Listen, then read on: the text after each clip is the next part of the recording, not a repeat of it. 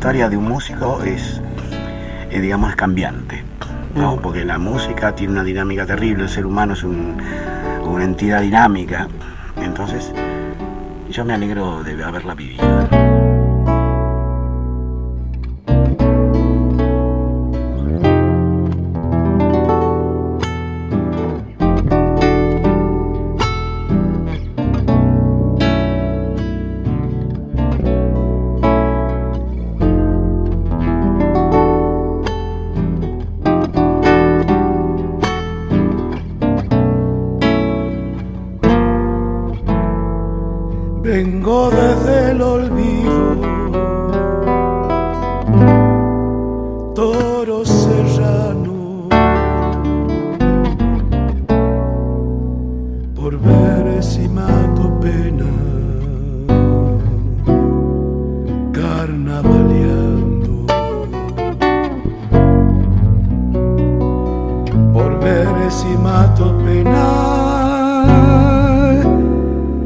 Carnavaleando. Me anda faltando plata, chicha y coraje.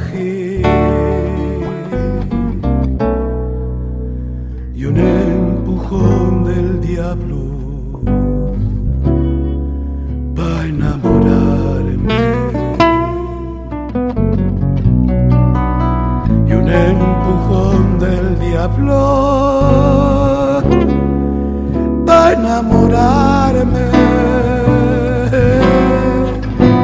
Carnavales carpero, la coca y la albahaca llorando en el vino.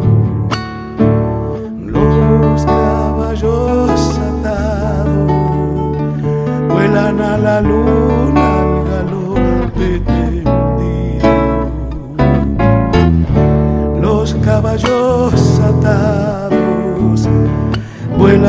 la luna al galope tendido. La,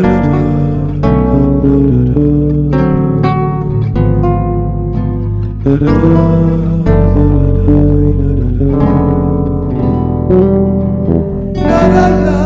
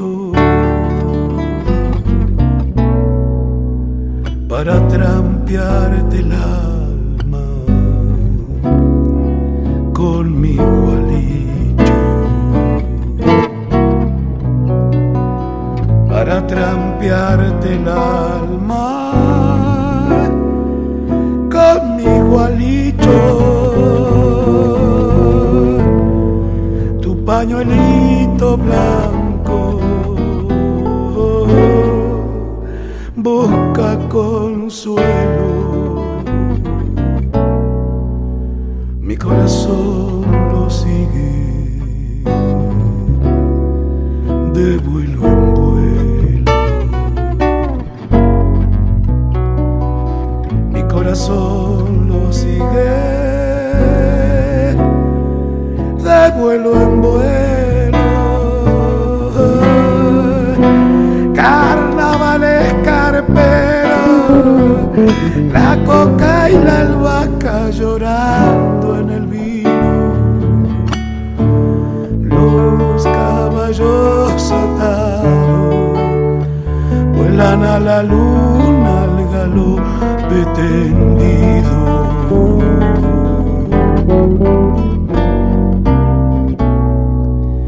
Por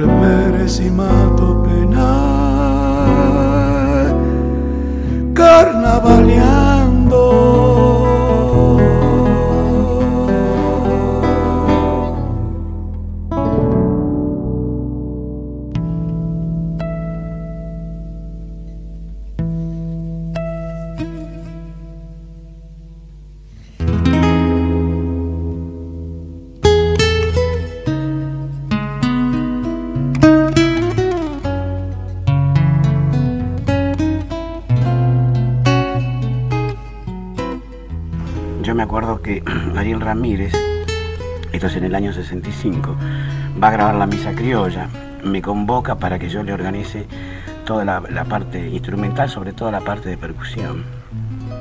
Yo me acuerdo que los llamo a Domingo Cura, que Domingo Cura, un gran percusionista, pero que en ese momento hacía música tropical, ¿no? Y pero que iba a la tribu de mis padres, al boliche que tenían mis viejos, y tocaba con Huguito Díaz el bombo, entonces lo convoco a, este, a Domingo, a Correale, baterista, a Padín. Bueno, y con ellos yo organizo la percusión de la misa criolla, me acuerdo que iba con el bombo a ayudarlo al padre Segade, a, organizar la parte del coro también. Y después de eso, bueno, el gran éxito de la misa criolla. Este, yo estaba con los Huancas, entonces Domingo Cura pasa a hacer la percusión de la misa criolla. Y había, me llama Ariel para hacer un, espectáculo en el Teatro Dion que llamaba Otra vez Folclore, donde estaban los eh, chalchaleros, este, Ariel Ramírez, eh, Cafrune, Jaime Torres, Tres para el Folclore, en fin, era una cosa, los Huancas. Y entonces yo hago una reducción de la misa criolla, que está escrita pa- por lo menos para 30 personas sobre el escenario. Entonces yo hago una reducción a cinco voces. Y es ahí donde yo me veo por la necesidad de coloraturas, ¿no? Buscar distintos bombos.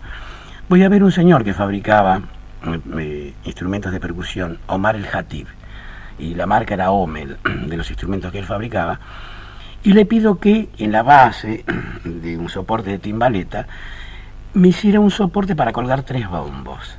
Los dos que yo ya tenía y un bombo que le hago hacer a él con el bombo de una batería común, pero con cuero, qué sé yo. Entonces yo tenía tres colores de bombo de esa manera.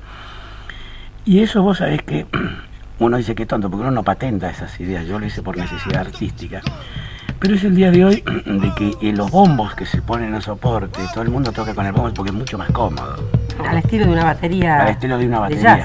Exactamente.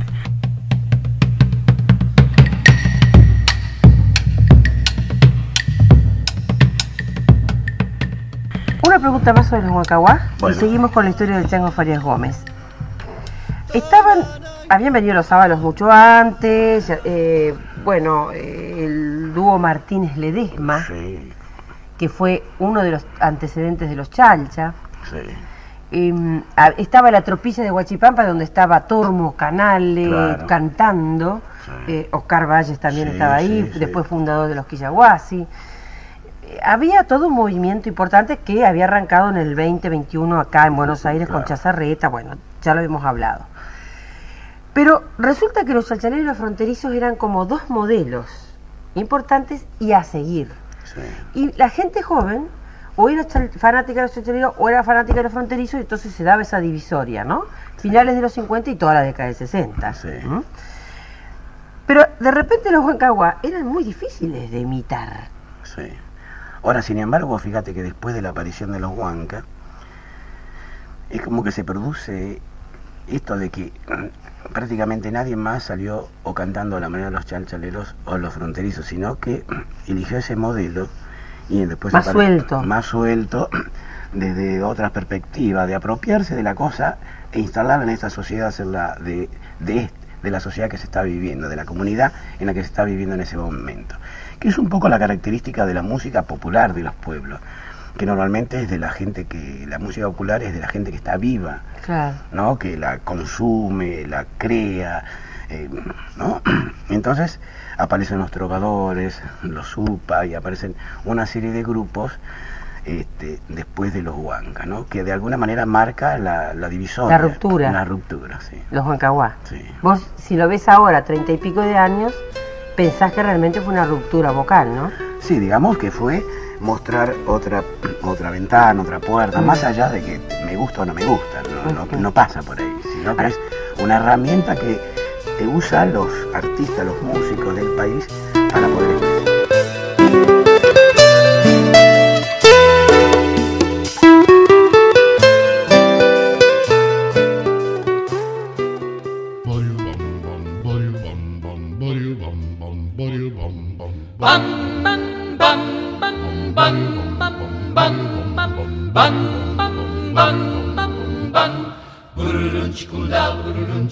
de Salavina soy, chinita y chinita de Salavina soy, chinita y chinita y de pistol y pata y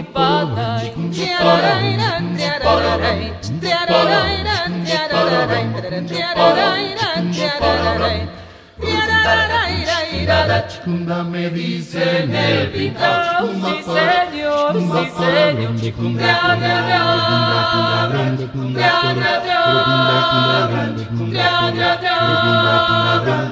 Bururum bam, bururum chikunda Então e movimentau, assim soy, assim soy Bariu bam bam, bariu bam bam, bariu bam bam, bariu bam bam, bariu bam bam, bam bam, bariu bam bam, bariu bam bam, bariu bam bam, bariu bam bam pam.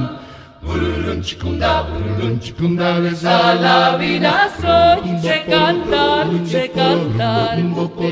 La vida soy, sé cantar, sé cantar. También sé, sí señor, zapatear, zapatear.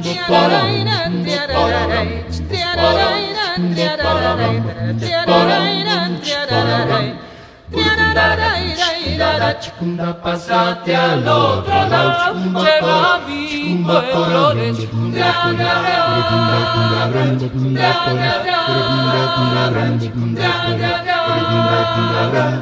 Pururum bam, pururum chicunda. Me gusta darme el Gusto con tus amores.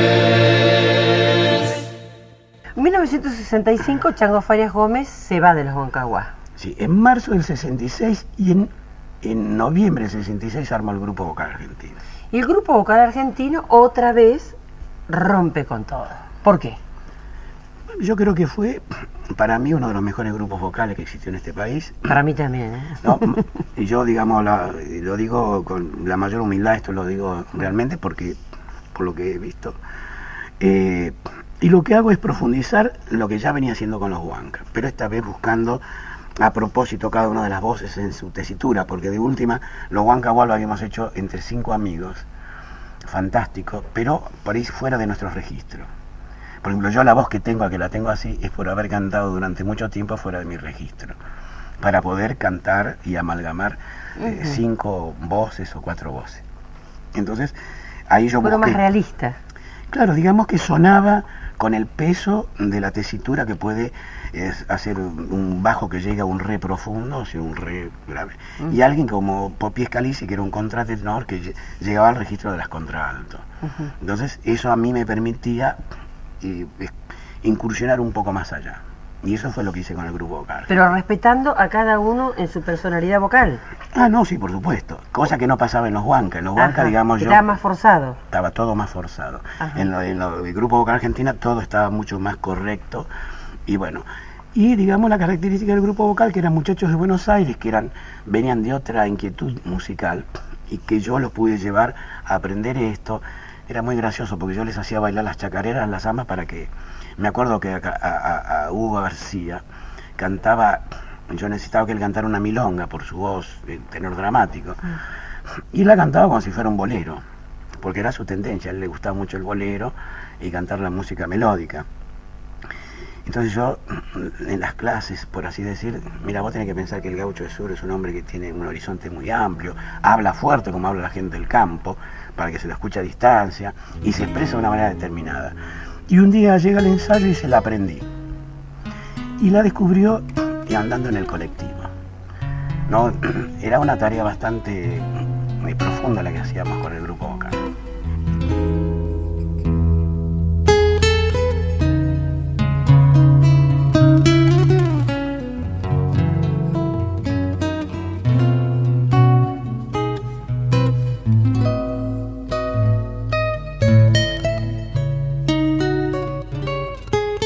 Y bueno, yo normalmente elegía temas que eran, o que no, uno no podía dudar, ¿no? De que eran de profunda raigambre folclórica, porque imagínate toda la tarea de polifónica, hacerlo sobre un tema que uno podría crear con todas las influencias que uno tiene como músico de vivir en una ciudad como Buenos Aires, me parecía muy riesgoso.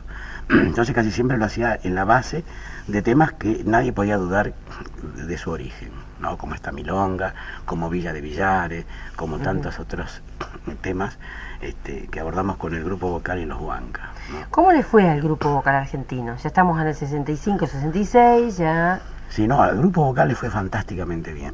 ¿De qué público? Todo público. Digamos, realmente con los Huanca y con el grupo vocal, yo nunca tuve problemas de llenar teatros. Digamos, con el grupo vocal, me acuerdo que estábamos nosotros en el ópera y en el Rex enfrente estaban los Single Singers. Y competíamos en público porque a nosotros se llenaba el teatro, a los Single Singers lo mismo, y ellos terminaban, venían a vernos a nosotros, y así, ¿no? Vivíamos este, de esa manera. Realmente me fue muy bien, fantásticamente bien. ¿El grupo vocal hasta qué época dura? Bueno, esto fue hasta el 68. En el 68 yo disuelvo el grupo vocal y este ¿Por qué lo disuelves? y porque mi idea de la tarea era una y el conjunto del grupo pensaba que el grupo podía tener una autonomía para generar otras cosas y eso ya pasaba por el hacer para tener. Entonces yo disolví el grupo vocal argentina porque el nombre es mío, ¿entendés? Y bueno, no lo volví a reeditar esto porque me parecía que esto ya había cumplido su, su, Su destino, sí, su ciclo, su destino, que era mostrar al público, a la gente, una tarea hecha, ¿no? Ajá. Y ahí me dediqué a estudiar este, la escritura de la música y la lectura de la misma para poder profundizar más en esta tarea, porque yo hasta el grupo vocal, todo lo que yo había hecho era de forma autodidacta, o como dicen algunos, como músico in- intuitivo, que me parece que está mal dicho, ¿no? Un músico autodidacta tiene capacidad para hacer esto sin haber estudiado académicamente el- la música, ¿no? Eso me lo puse a hacer después de disolver el grupo vocal argentino, porque quería ir más allá adentro. ¿Y después? Bueno, ahí trabajé mucho con músicos sesionistas, grabé con la mayoría de los artistas argentinos y extranjeros, grabé free jazz, grabé con Vinicius de Moraes, grabé con mucha gente, que eso me iba enriqueciendo hasta la década del 70, en la década del 70, que armó un trío con Dino Saluzzi y Kelo Palacio Excepcional. que digamos de alguna manera ya empezamos a incursionar en la música folclórica con las improvisaciones, etcétera, etcétera. Pero acá curiosamente se invierte la cosa, porque trabajan más los instrumental. Sí. Acá es, el trabajo No, era más no. instrumental que vocal.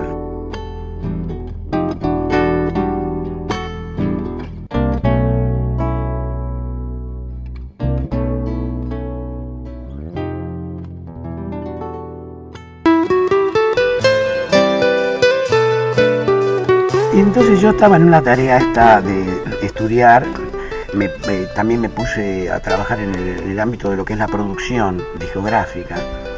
Trabajé para Trova, ahí aparece por ejemplo Uña Ramos, es un, producto, si se habla, hablando en esos términos, un producto mío, buscado, que sé yo cuánto, que tuvo la suerte de que apareciera Misberry y necesitara un quenista para Urubamba, el grupo que él tenía, y yo ahí fue Uña Ramos y ahora Uña Ramos. Bueno, muchos productos y aprendí las dos partes.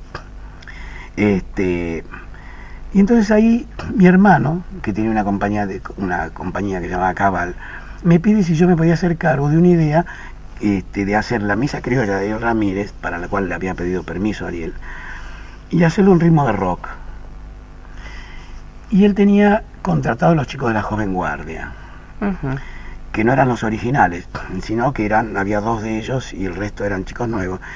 Bueno, la tarea fue de tal manera que se le modificó el nombre a ese grupo, que llamó Gorrión, pero fue justamente antes del proceso eh, de la dictadura, de la última dictadura militar. Ese disco no pudo salir a la venta, o salió muy poquito y después tuvo que desaparecer porque estaba... Y originalmente yo lo había hecho la versión en el comienzo, por ejemplo, se enunciaba lo que pasaba realmente y lo que eh, y, el canto por ejemplo del Kiri uno empezaba con Vietnam Hiroshima una explosión Señor ten piedad de nosotros porque realmente mm, las cosas que producimos es eh, para no creer, ¿no es cierto? Estos hechos de horrores que inclusive en este momento nosotros estamos viviendo. Y bueno, fue sancionada, tuve que cambiar eso por el Evangelio según San Juan, pero de todas maneras después no se permitió la salida al- de la venta al mercado.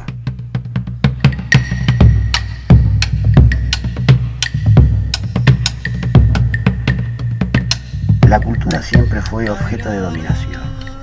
El poder siempre ha trabajado a través de la cultura para dominar o someter pueblos. ¿Es así?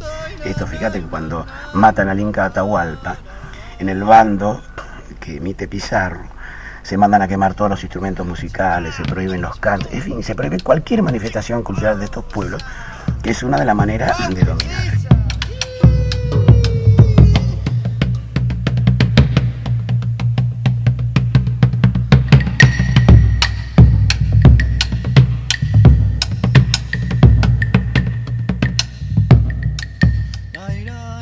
Tuvo que tomar una decisión e irse, ¿no?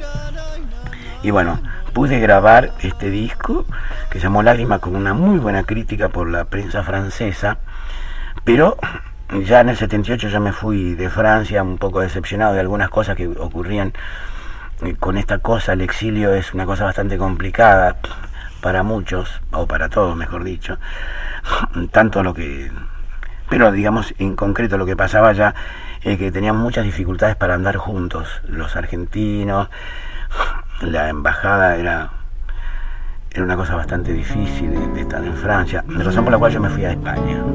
Y ahí me encontré con mi hermana y me quedé cuatro años en España entre Madrid Barcelona que estuve dos años y un año que estuve en Canarias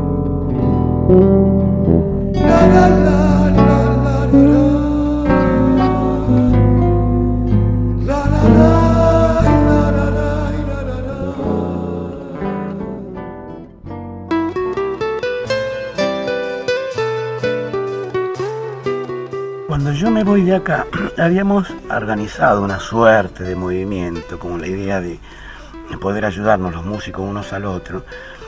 Y que cuando yo volví estaba Dino Saluzzi, Manolo Juárez, Lito Nevia, este, bueno, no sé, me, estoy- me olvido de, pero había muchos amigos, Oscar Tabernizo, este, Daniel Homer, muchos de ellos. Grabamos dos discos, uno de Manolo Juárez y otro de Oscar Tabernizo. Eh, eh, el de Manolo Juárez salió y Oscar Tabernizo tuvo la desgracia de andar bollando durante mucho tiempo hasta que hace muy poco lo sacó Lito Nevia. Es un disco muy interesante porque creo que aún mantiene vigencia a pesar de los años con que fue grabado. Yo volví y me quise agarrar del último eslabón que había dejado y me encontré una maraña. Eso no existía y ahí me puse a tirar la idea de armar el seleccionado argentino de músicos, el SAM como yo le decía. ¿Cómo le decía? Sam. Sam, el seleccionado argentino de músicos. Con músicos que yo conocía, Lucho González, Jorge Cumbo, en fin, Melmón y Zarrualde. Y ahí empecé a hacer los amigos, de los cuales salió el trío Vitales Cumbo González, después Vitales Vara González, y por como otro una lado. idea tuya. Claro, y por otro lado la MPA, Músicos Populares Argentinos. Esta era la idea, ¿no? Entonces ahí en, en Músicos Populares está Peteco Carabajal, Jacinto Piedra, el Mono y Zarrualde, Verónica Condomí y yo, ¿no? Y después se agrega Luis Gurevich, que ahora es el tecladista León Gieco. Lo interesante de eso es que también mantuviste las individualidades ahí. Bueno. o sea, cada uno hacía lo de lo, lo- la- la- todo el talento de cada uno estaba puesto ahí en MPA. Sí, yo esto lo aprendo de Blackie, de Paloma Ah. Efron. Ajá. Yo aprendí de eso porque este, ella ah, decía de cómo había que hacerse las cosas. Entonces yo aprendo de ella la importancia que tiene en el hecho creativo la participación de cada uno de ellos. Entonces es así que yo siempre, vos fíjate, que después de los Huanca, Hernán Figueroa es una figura, mi hermana es una figura, siempre he tratado de juntar gente muy creativa en todos los proyectos que yo hago porque creo que esto lo enriquece, porque uno a veces tiene una simple idea que para instrumentarla es compleja y la ayuda de gente con talento y con capacidad creativa te ayuda a acelerar todos estos procesos. Y normalmente son ge- gente más joven que yo. Yo entiendo de que uno ya fue, ya llegó hasta el futuro de uno inclusive. Y que ellos realmente son el futuro de, de ellos y de uno mismo, porque fíjate vos que Peteco Carabajal, que era un chico de una capacidad creativa impresionante, dentro de los Carabajal, y con esto no, no quiero decir absolutamente nada, sino que los Carabajal, un grupo fantástico, pero dentro de los Carabajal, Peteco no, no era Peteco. Con el, tema del MPA, Peteco, digamos, puede adquirir una personalidad propia y lanzar, digamos, a la consideración de la gente eh, su capacidad creativa. Hablando de verdades, me siento vivo.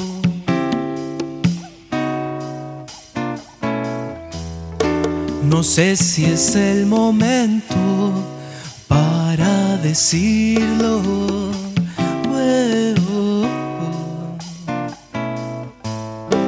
Tonadita, llévame para ese sitio.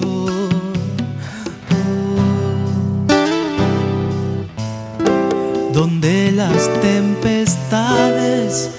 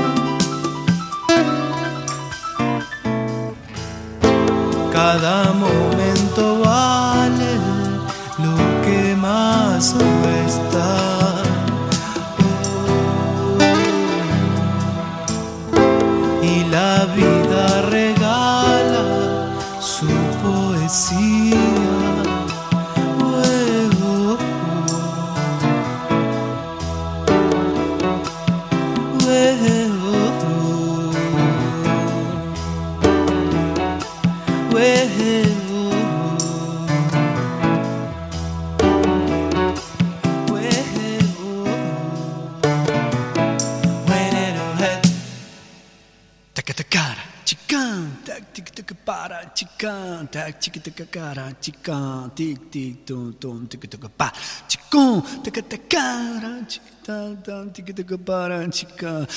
Yo creo que nosotros somos un pueblo conservador. Alguna vez hemos discutido con algunos muchachos si Latinoamérica tiene una concepción de izquierda de la vida y parece que las- los, los pasos que va dando Latinoamérica hablan que no es tan así, sino que más bien es un pueblo eh, muy católico. Más. ¿Desde qué ángulo, digamos? Mira, hay una cosa, yo creo que nosotros tenemos un concepto de la tradición un tanto... Yo creo que nosotros somos un pueblo conservador.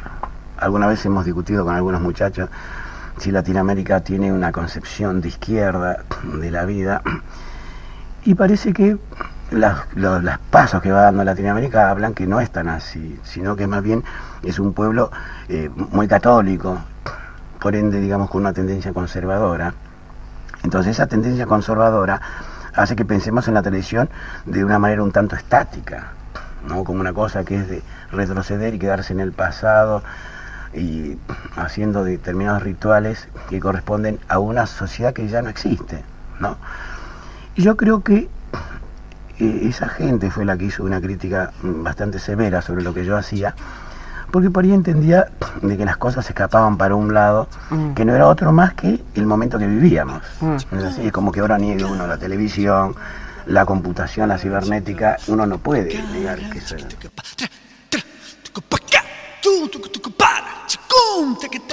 Trai, trai, trai, trai, trai. Trai, trai, trai, trai, trai, trai. Trai, trai, trai, trai, tica, tica, para, chicara, tica, tica, para, chican, tac, tica, tica, para, chican, tac, tica, tica, cara, chican, tic, tic, tum, tum, tica, tica, pa, chicun, tica, tica, cara, chica, tam, tica, tica, para, chica, tica, pa, cara, tica, tica, pa, tra, tra, tica, pa, ca,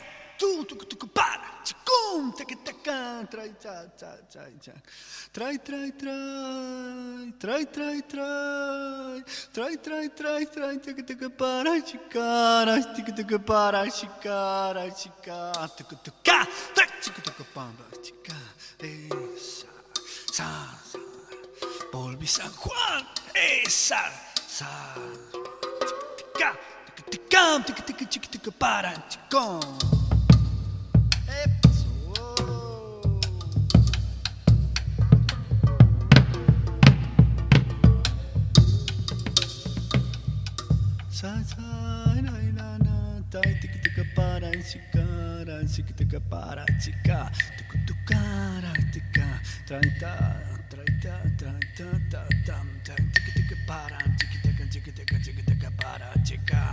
chico, Te caro y tira, la chiquita no para, se cura, tira, si la tista.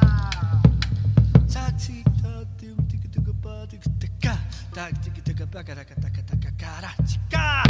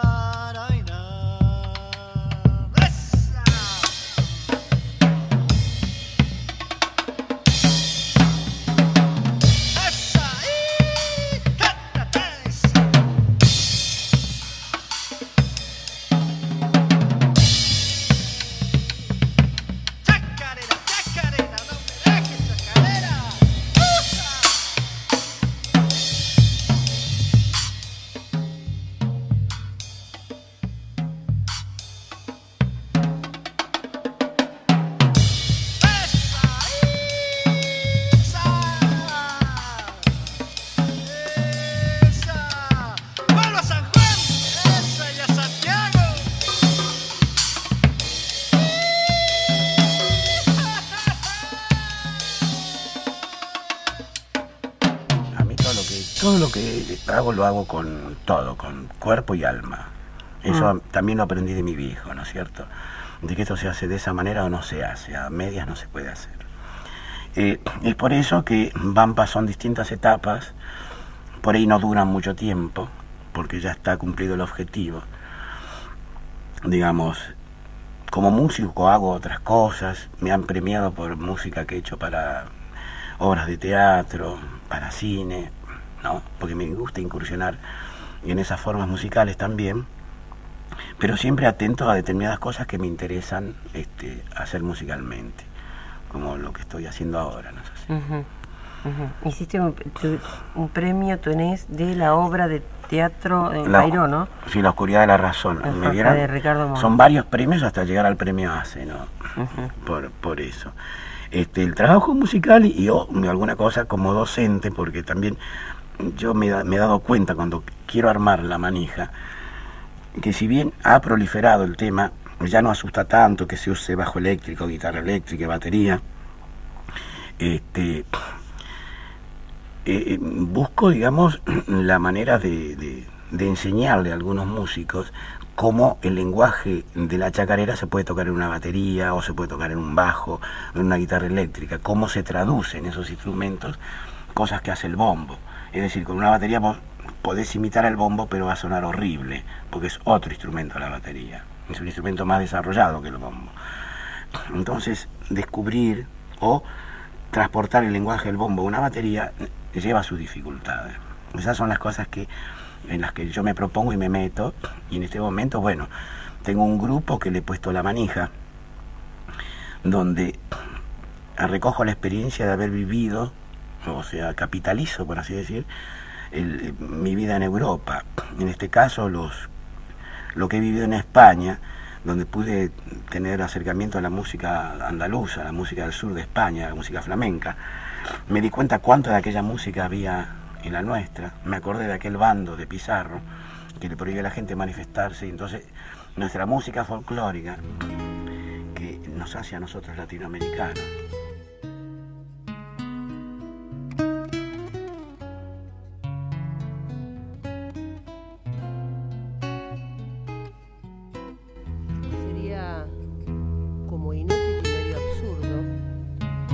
reconocer la influencia absoluta de Chango Farías Gómez en Marián Farías Gómez. Si bien yo nací cantora, por esencia, quizá la única de la familia, probablemente si no hubiera estado él desde mis comienzos como cantante profesional a mi lado, hubiera sido más difícil lograr lo que logré en mi carrera. De la misma manera que pienso, él influyó en todas las generaciones a partir de los años 60 hasta el momento en lo que es música. Chango es un tipo muy especial, controvertido, con una personalidad bastante difícil de comprender, pero con una sensibilidad tan grande,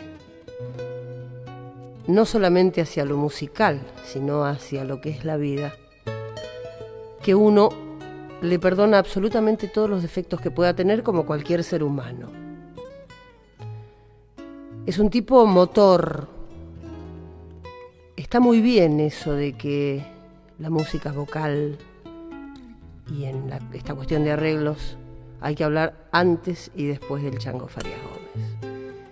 Está muy bien no solo por su genialidad para armonizar y para tomar los sonidos de la tierra y poder llevarlos ya sea a voces o a instrumentos. Digo que no solo por eso, porque Él es el que nos moviliza a todos los que a partir de los años 60 estamos en esto de la música de proyección folclórica. A veces queda medio mal que yo lo diga porque es mi hermano, digo que queda medio mal por lo que opinen los demás, pero yo me sustraigo absolutamente del parentesco. Yo creo que él es de esos tipos que Dios tocó con la varita para que nos enseñen cuál es el camino que hay que seguir en esto de la música nacional y popular. Yo empecé con él allá por el año 63, cuando entré a los Huanca, siendo muy niña, a reemplazar a otro talentosísimo que fue Hernán Figueroa Reyes. Y me acuerdo que yo, además de ser muy chica, era la hermana menor. Y me habían planteado esto como una cuestión de, de solidaridad familiar. Como aquello de los hermanos sean unidos porque esta es la ley primera. Me lo plantearon mis viejos, me lo planteó Blackie, Paloma Efron, que era en aquel momento una especie de asesora de los Huancahuá. Y yo entré. Entré a los Huanca con todo el amor y toda la fantasía de una chiquilina en esto de cantar sobre los escenarios. Y me di cuenta que para mí era muy difícil. Me acuerdo que hicimos la primera gira y claro, yo estaba acostumbrada, vivía con mis papás, estudiaba y estaba acostumbrada a que todo era simple porque mis viejos me respaldaban. Y de golpe, como a los 10 días de gira, estaba cansada, afónica, tenía sueño, me quería ir a mi casa. Y teníamos que cantar una chacarera que es de, mi de mis padres, de los dos, del Tata Farías Gómez y de Pocha Barros, que se llama La Triste. Y este, Chango siempre se caracterizó por hacerme cantar mucho más arriba de mi registro. Y en ese tema, con los Huanca, también. Y yo le dije, Chango, yo no puedo cantar la triste. Entonces me miró y me dijo, si vos no la cantás, no servís para estar arriba de un escenario. Vos no estás afónica, lo que tenés es mucho miedo. Y me dio tanta bronca que me diga eso, que la canté. Y sabes qué? La voz me salió perfecta. Tenía razón. Hasta en eso tenía razón. Por eso digo que es un motor. Por eso digo que es un tipo que marca a fuego no solamente a los que estamos alrededor de él, sino a todos los que estamos en la música popular. Es un tipo que Walter, mi compañero desde hace cinco años en la guitarra y en este camino tan hermoso de la música, también está marcado por Chango. Pero además nos encanta que él nos haya marcado. Yo creo que Chango es uno de los elegidos, así como Maradona es un elegido para el fútbol, como Jaime Dávalos o Armando Tejada Gómez elegidos para la poesía, o Mercedes Sosa elegida para el canto. Chango es un elegido para ser el motor de la música nacional y popular de raíz folclórica de nuestro país. Y repito, dejemos de lado de que es mi hermano. Pensemos en él como un tipo que nació para esto. Él es el único de nosotros cinco, el único, que dejó todo de lado para dedicarse exclusivamente a la música. Es el único que se jugó absolutamente por la música. Quisiera saber cuánta gente hay en la música que se juega exclusivamente por la música como Chango Farías Gómez.